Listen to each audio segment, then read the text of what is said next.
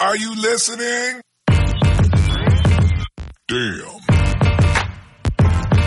Uh. Yeah. Oh, it was huge. It was huge. It just got our confidence back.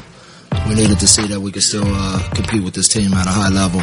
Um, you know, it's unfortunate that I got a guy like Mike Conley who, in his whole career, has got zero technical fouls and just cannot seem to get the proper respect from the officials um, that he deserves. Uh, it was a very poorly officiated basketball game. Um, Zach Randolph, the most rugged guy in the game, had zero free throws, but somehow Kawhi Leonard had 19 free throws.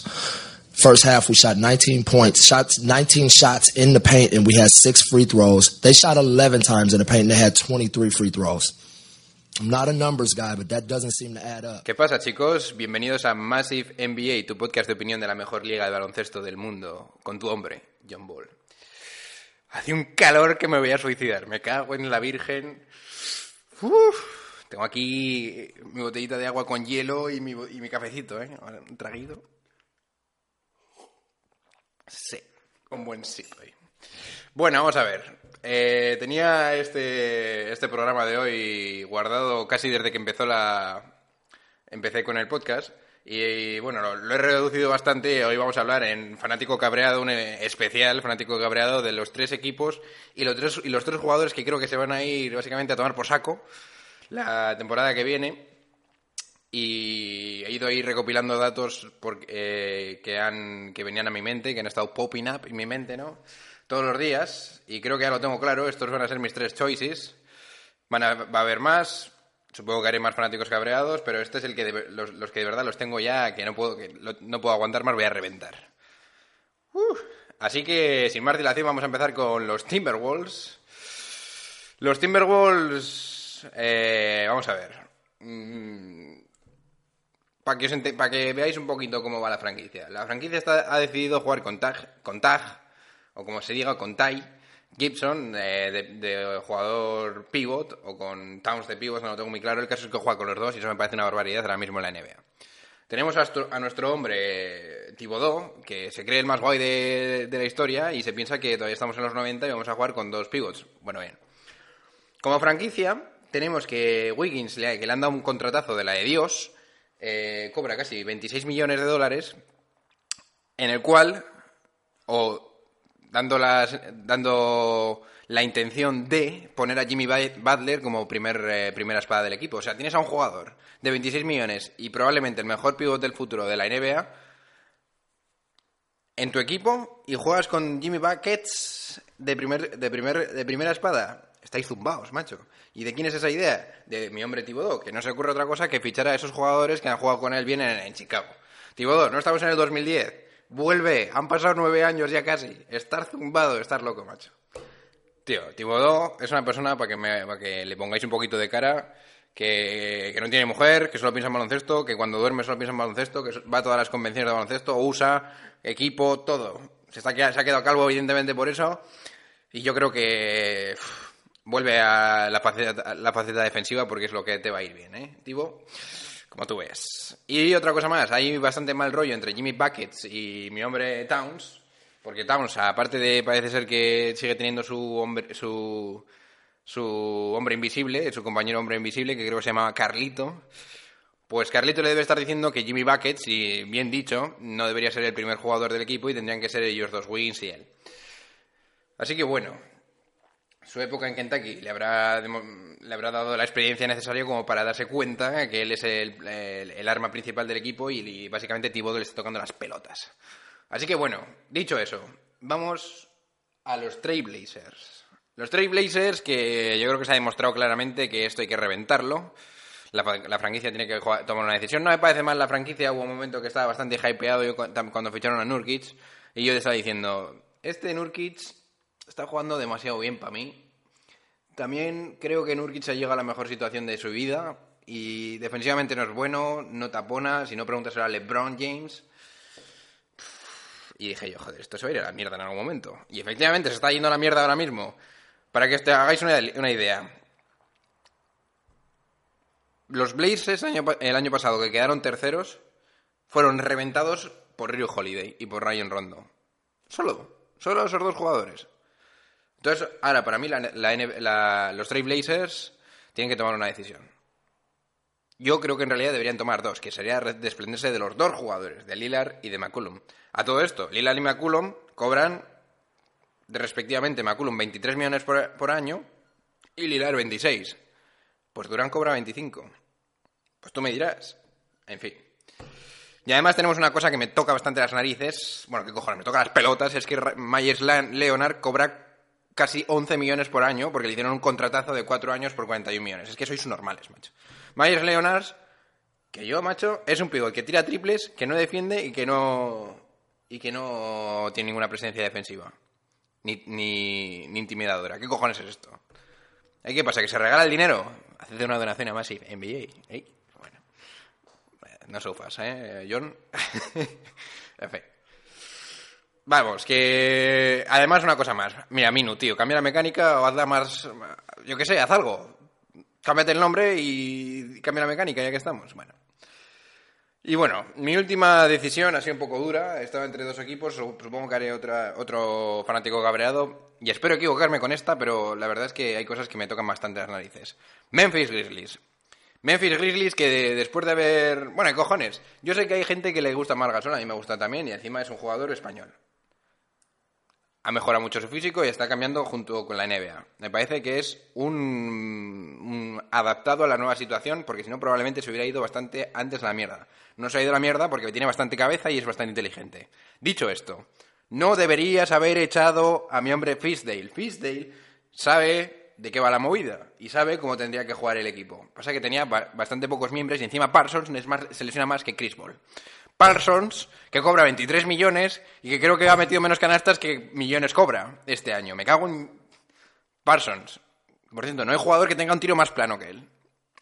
Que me acuerdo de ese triple que metió contra tabla, creo, contra Lakers. No sé, se, se estaban jugando algo. Y alguien. Y, Parsons eh, se cargó todo. Se fue a LA y dijo, bueno, aparte de trincarme unas pibitas, pues, eh, pues voy a meter este triple para joder las esperanzas de los Lakers. Esa molo, algo de por ahí pasó, mándamelo por, por privado. Bien, ¿qué haría yo? Mira, eh, yo traspasaría a Conley y a Gasol. Gasol, eh, ambos jugadores pueden ser el determinante para ganar un anillo en los eh, respectivos equipos que lleguen. Entonces, yo haría eso, a tomar por saco todo y empezaría a reconstruir desde el draft. Creo que vas a tener bastante margen salarial deshaciéndote de estos jugadores y sobre todo de Parsons. Así que bueno, me parece que es el plan a seguir. Ojalá no, Memphis siga ahí dando candela y sobre todo mm, demuestren que a los, a los Golden State Warriors se les puede ganar defensivamente. ¿eh? First Team All Defense. Bueno, y vamos a hacer el parón aquí y, y vamos a hablar de los jugadores. Pues este va a ser cojonudo. de los jugadores que, que, que van a, que van a se van a ir a mierda el año que viene. Ah, por cierto, el audio que he puesto hoy, espero que sepáis cuál es, porque si no sería blasfemia no saberlo, ¿eh? Bueno, nos vemos en la segunda parte.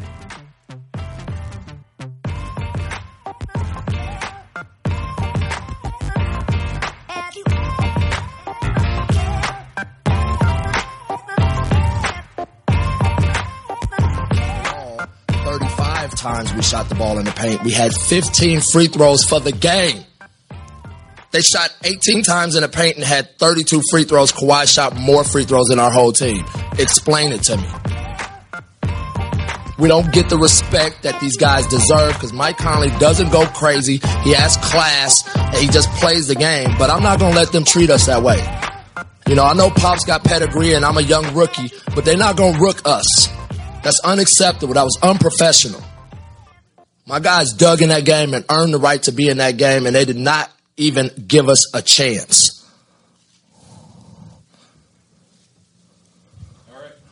Take that for data.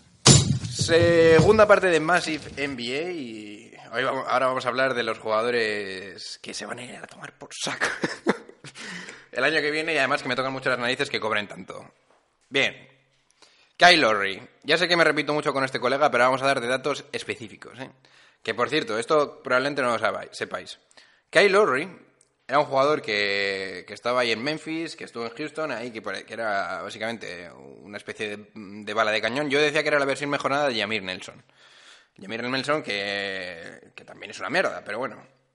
mm, fue, fue All-Star y bien. Fue All-Star porque estuvo en el este. Entonces, Kyle Lowry, en cuanto fue al este, empezó a ser All-Star.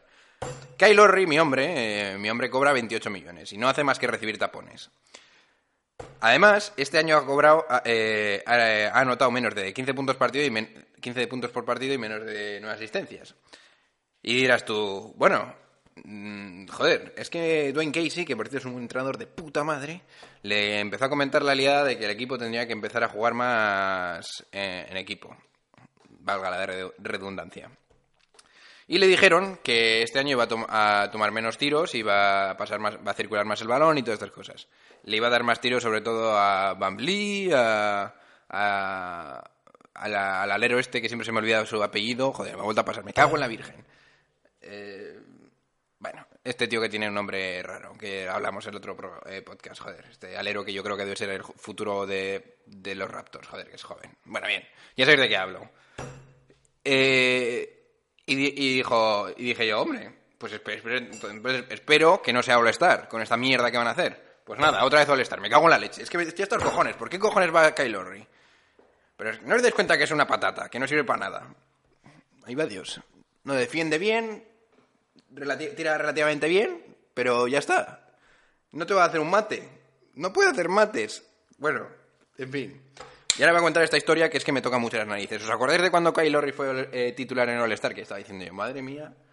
O sea, Chris Paul, Westbrook, todos estos, Stephen Curry, que le quitaba el puesto a estos tíos.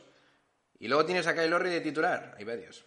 ¿Y sabéis por qué fue titular? Porque mi hombre, bueno, mi hombre, Justin Bieber, estaba por Canadá, porque es canadiense, y dijo, oye, que Kyle Lowry eh, se merece ser All-Star. Debió ir a ver un par de partidos, debió meter pues 30 puntos y como es un poco su normal, dijo, bueno, voy a hacer un tweet y eh, como los All-Stars se decían por los tweets de la gente, pues ala, retweet, igual tuvo, pues, pues explosionó y ya está. Y por eso fue titular. En fin, quería que supierais eso. Sé que me repito con Kyle Lowry, le tengo un poco de asco, pero no pasa nada. Kyle Lowry, este año vas a jugar mejor, ya verás. Que te he echado el gafe y ya verás cómo empiezas a jugar mejor. Que bueno, vas a jugar bien ni de coña. en fin, segundo jugador, Hassan Whiteside. Ahora lo, lo he tenido que meter porque estado viendo las noticias y parece ser que Miami Heat le va a volver a extender el contrato a Jair. ¿Pero qué cojones está pasando? Bien, no voy a dar muchos datos. Simplemente diré que en los primeros 19, eh, cuatro temporadas solo jugó 19 partidos. Fue drafteado por Sacramento y, y era el suplente de... Bueno, ni suplente, porque estaba Confus. Confus, o como se llame este griego. Y no jugaba tampoco. Y le descubrieron eh, el suplente de Cousins. Y le descubrieron en Miami y de repente empezó a poner, eh, empezaba a hacer tapones cogiendo los balones y dijeron, joder, este tío es grande y defiende. Pues no. No es bueno. No es bueno porque os voy a decir una cosa. ¿Os acordáis de, de- del playoff contra Filadelfia? Embiid empezó, empezó lesionado y además ganaron el primer partido, los Miami Heat. Y dices, joder, es que no podemos poner a Whiteside porque entonces ¿qué va a hacer? No puede defender a nadie, su desplazamiento defensivo no, sirve para, no, no nos vale. Y dices, bueno, espera, estará diciendo Whiteside, tranquilos. Tranquilos porque cuando vuelva Embiid va a empezar a jugar bien. Y además voy a tener minutos en el campo. Volvió Embiid y Embiid le empezó a dar la de, la de Dios. Y además estaba, como Embiid salía a tirar triples, es que tampoco podía, tampoco podía jugar y tenías que jugar con O- Bo Mamba o con cinco bajitos con mi hombre, el karateca, eh, Johnson, eh, reventando a todo el mundo. Entonces yo dije, pero entonces ¿para qué quieres a Embiid? O sea, entonces ¿para qué quieres a, White, a Whiteside? ¿Para qué te sirve? Bueno, en fin. Estaba- era lamentable, ¿eh? De verdad que era lamentable ver a Whiteside ahí que estaba como un pato mareado. Y encima es que se cree la estrella del equipo. Que vale, que, que es buen jugador. Bueno, ¿qué cojones? No es buen jugador. Y iba de estrellita, eres un subnormal. En fin. Ya está. Eh, poned a Bamba de titular. Miami Heat, por favor, no le extendáis el contrato. Madre mía. Oye, voy a poner un poquito del ventilador porque es que no aguanto más, me estoy suicidando. Uf, sí. Lo siento, si soy un poco mal, pues es que no aguanto más. Cojonudo. Y la último, y la último, los últimos dos jugadores, porque es una pareja, creo que Blake Griffin y Drummond se van a ir a tomar por saco también, porque mi hombre chiflado Van Gandhi se decidió coger, que por cierto grita como un subnormal, y poner a los dos jugadores juntos. Entiendo que es un movimiento necesario para la franquicia, para que alguien pague las entradas, pero joder, si tienes que volverte loco por un jugador, no sé que no sea Blake Griffin. Y si es Blake Griffin, intenta que tire de tres y, juegue de tres. Y Drummond, tío, afeítate los hombros. O sea, depílatelos con láser. ¡Qué asco! Dios mío. A ver, Dramo, te voy a decir una cosa. Aparte de depilarte, o empiezas a meter tiros libres y a un poco a de Andre Jordan, o sea, adelgaza, o te vas a ir a tomar por saco, ¿eh? Te lo digo ya. En fin, con esto, esto es todo. Te recuerdo que puedes apoyar el podcast en, it- iTunes, dándome cinco estrellas, haciéndome una buena reseña, o en iBox o en iVoox, que de repente ha habido un buen boost de mis colegas argentinos. Un saludo para vosotros. Y también me podéis seguir en las redes sociales de Instagram, eh, John Ball Massive y en Twitter. Pronto tendremos el, eh, el Instagram oficial y eso me va a poner muy cachondo. Y nada, eh, dicho esto, se despide, se despide de vosotros, bastante acalorado, vuestro hombre, John Ball. Take that for data.